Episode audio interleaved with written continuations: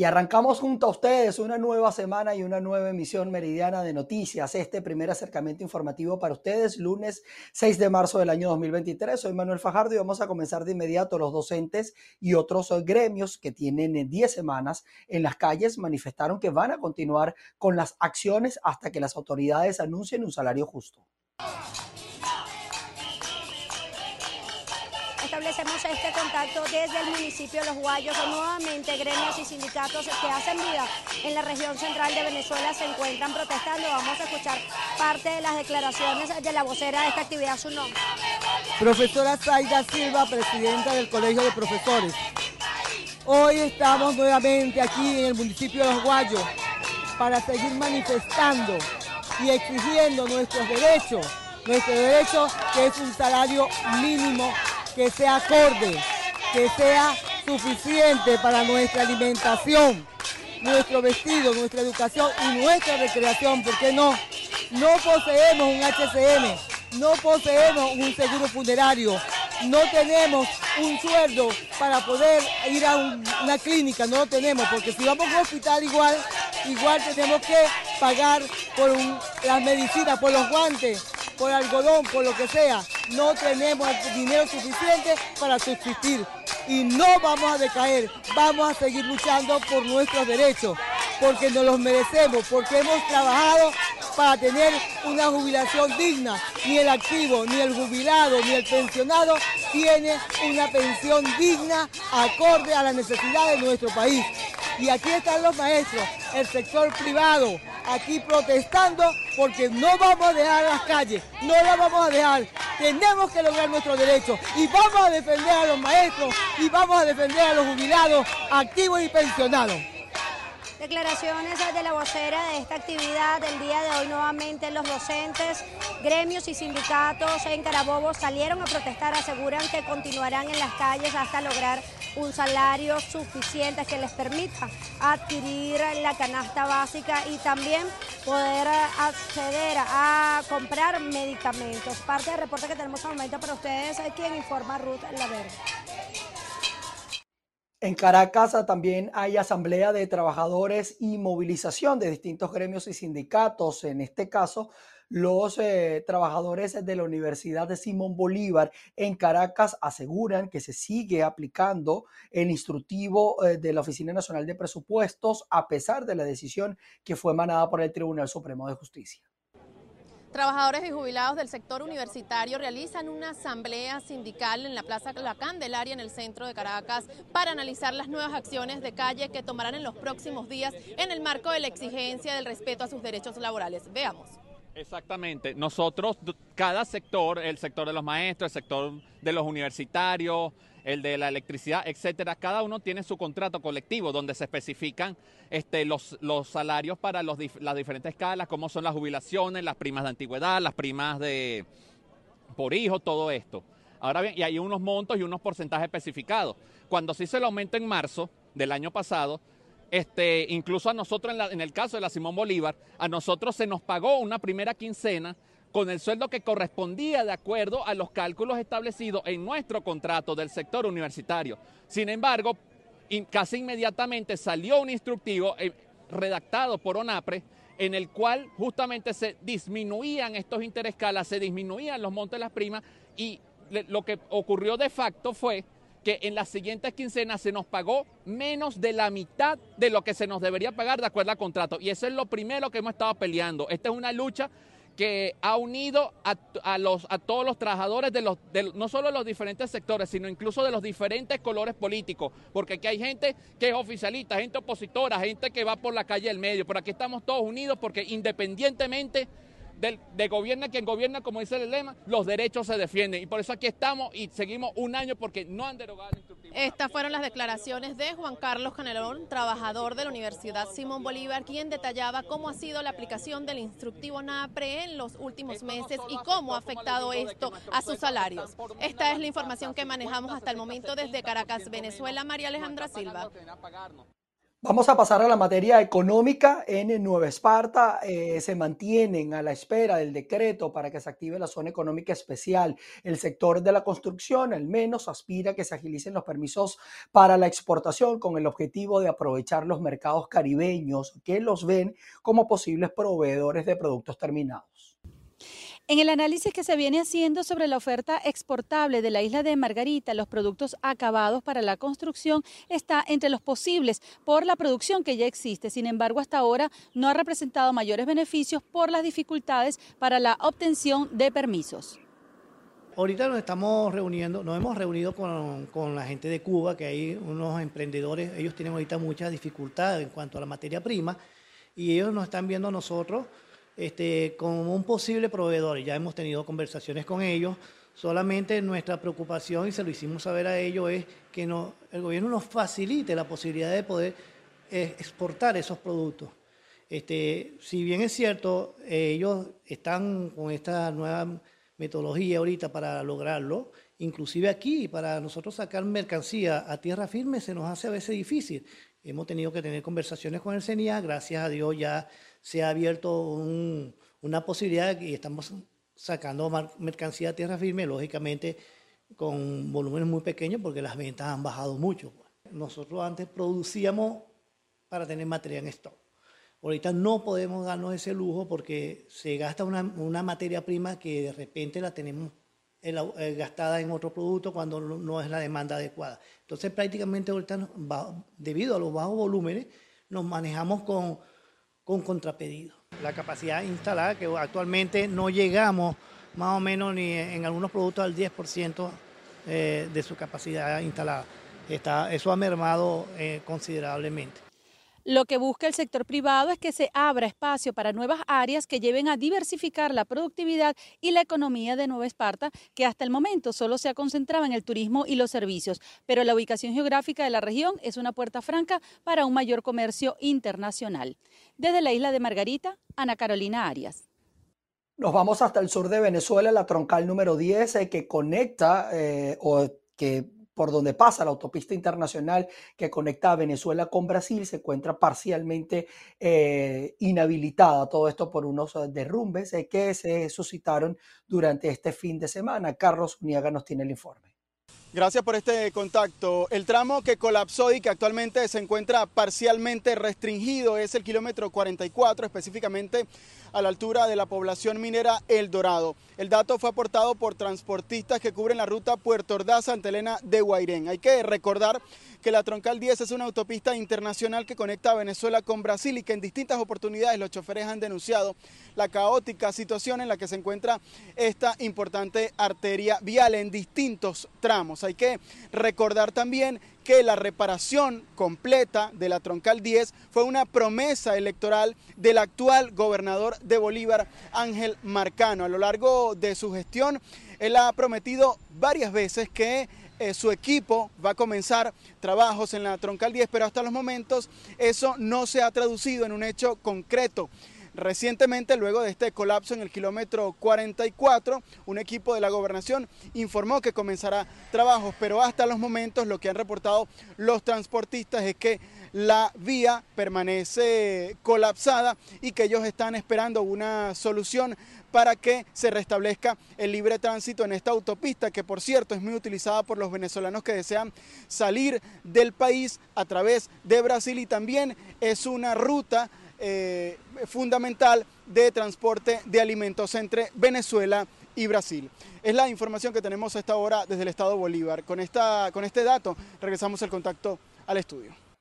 Continuamos con ustedes. Habitantes de la ciudad de Coro en el estado Falcón demandan información oficial sobre eh, la situación que viene ocurriendo con el suministro de combustible. Las fallas en el despacho del carburante se acentuaron los primeros días de marzo. Buenas tardes. El retraso en el despacho de combustible en la ciudad de Coro generó varias protestas durante el fin de semana.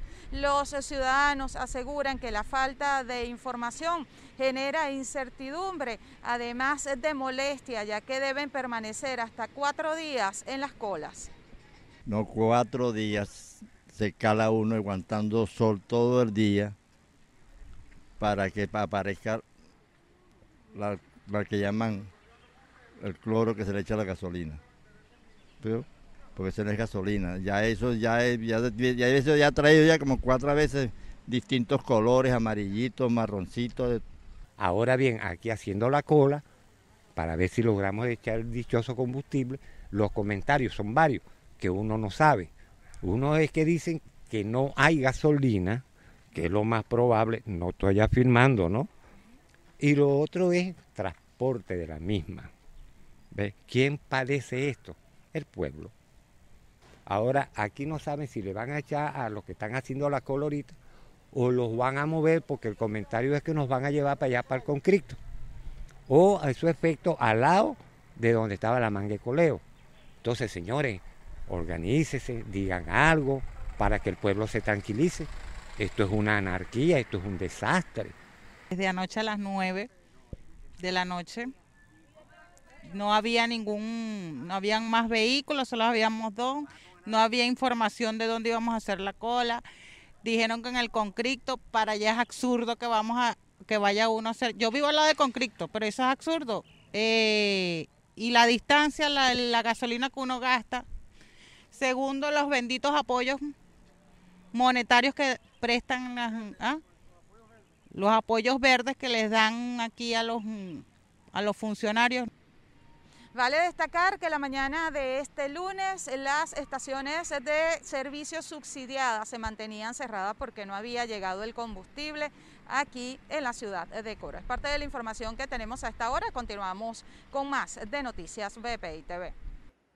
Una nueva escuela de la ciudad de Maracaibo se suma a la lista del Instituto Municipal para la Gaita y de esta manera continuar promoviendo las raíces culturales del Estado Zulia. Establecemos el presente contacto desde el Estado Zulia. Nos encontramos con el presidente del Instituto Municipal de la Gaita, Endri Méndez. Endri, el día de hoy se inició a una nueva escuela de Gaita. ¿Cuántos alumnos o cuántos niños van a recibir esta, esta atención por parte del instituto?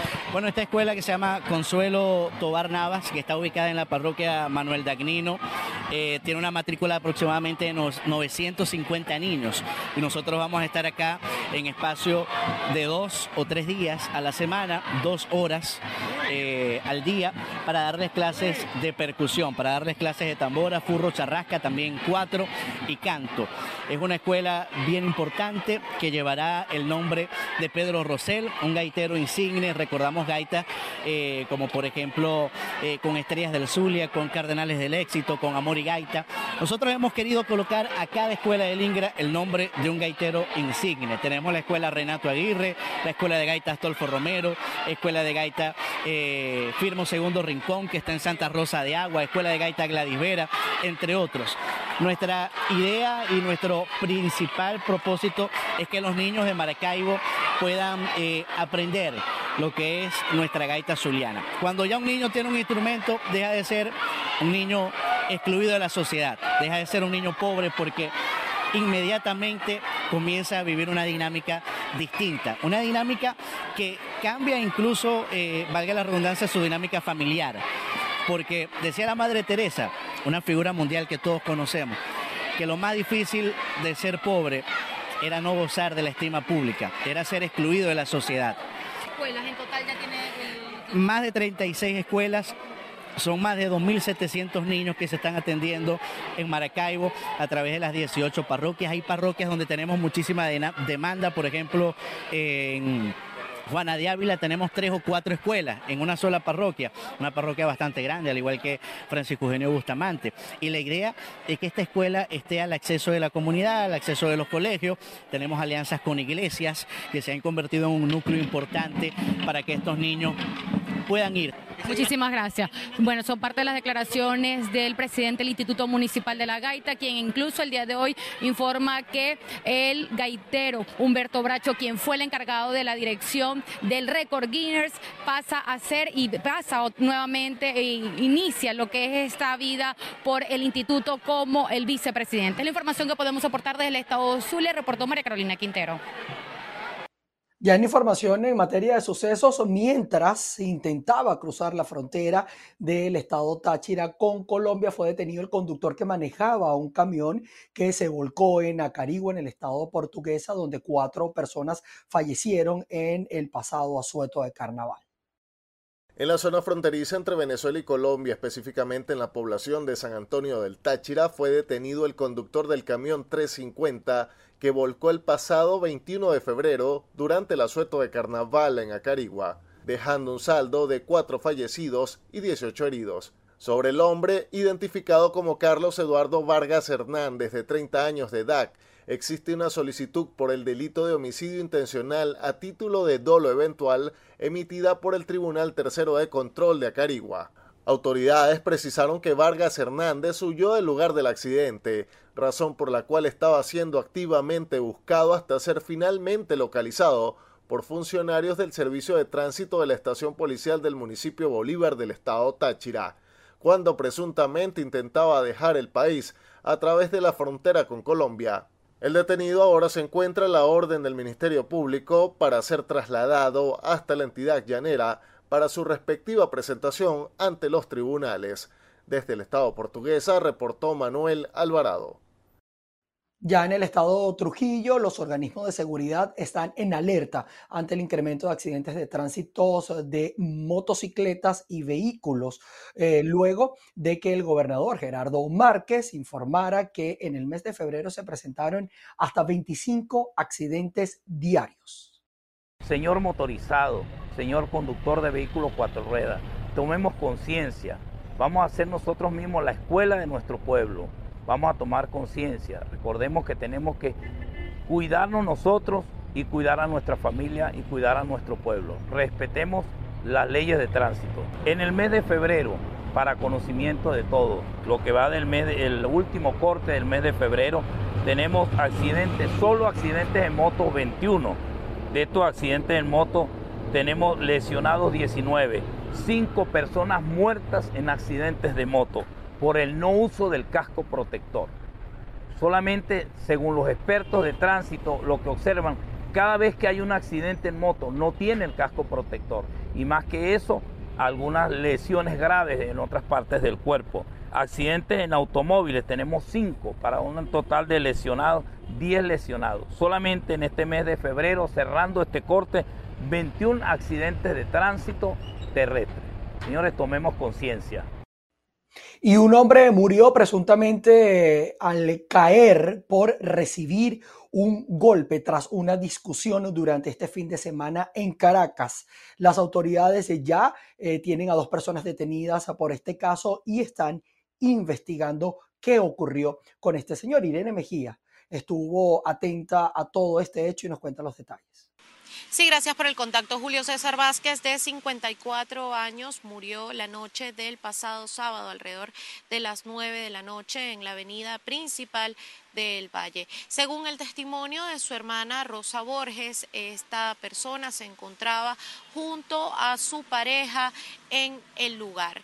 En ese sitio se produjo una discusión con la mujer y hasta allí llegó un sobrino de ella, el cual le propinó un golpe a Julio César, quien cayó al pavimento, se golpeó en la cabeza, eh, lo cual lo dejó sin signos vitales en el sitio muy cerca del barrio La Matanza de El Valle. La pareja de esta persona y el sobrino de la misma se encuentran actualmente en investigaciones y detenidos por parte del Cuerpo de Investigaciones Científicas Penales y Criminalísticas. Familiares a las afueras de la morgue de Bellomonte nos informaban que esta persona no dejó hijos y era el cuarto de 11 hermanos. Esta es la información que nosotros manejamos hasta este momento y de esta manera devolvemos el contacto a los estudios. En Colombia, la atención a los pasajeros varados por el cese de las operaciones de la aerolínea Viva Air se mantendrá hasta el eh, próximo día miércoles. Tres compañías han permitido el abordaje de los viajeros que tenían tiquetes comprados para estas fechas. Cordial saludo. La Aeronáutica Civil informó que hasta el próximo miércoles 8 de marzo se mantendrá el plan de contingencia para atender a los pasajeros de Viva que tienen tiquetes comprados para estas fechas. Recordemos que la aerolínea suspendió sus operaciones la semana pasada, pero Avianca, Latam y Satena han implementado un plan de contingencia para atender a los pasajeros varados en distintos aeropuertos. Solo Avianca ha trasladado aproximadamente a 23.500 pasajeros de la aerolínea que suspendió las operaciones. La Aerocivil también exhortó a todas las personas que tienen tiquetes comprados para estas y otras fechas a que radiquen una demanda ante la Superintendencia de Industria y Comercio con la finalidad de unificar todas las quejas. También se espera por el dato del Ministerio de Transporte y particularmente también de la Aeronáutica Civil, si van a permitir la integración de Avianca con Viva y se salva la aerolínea, o si por el contrario se conforma una junta liquidadora.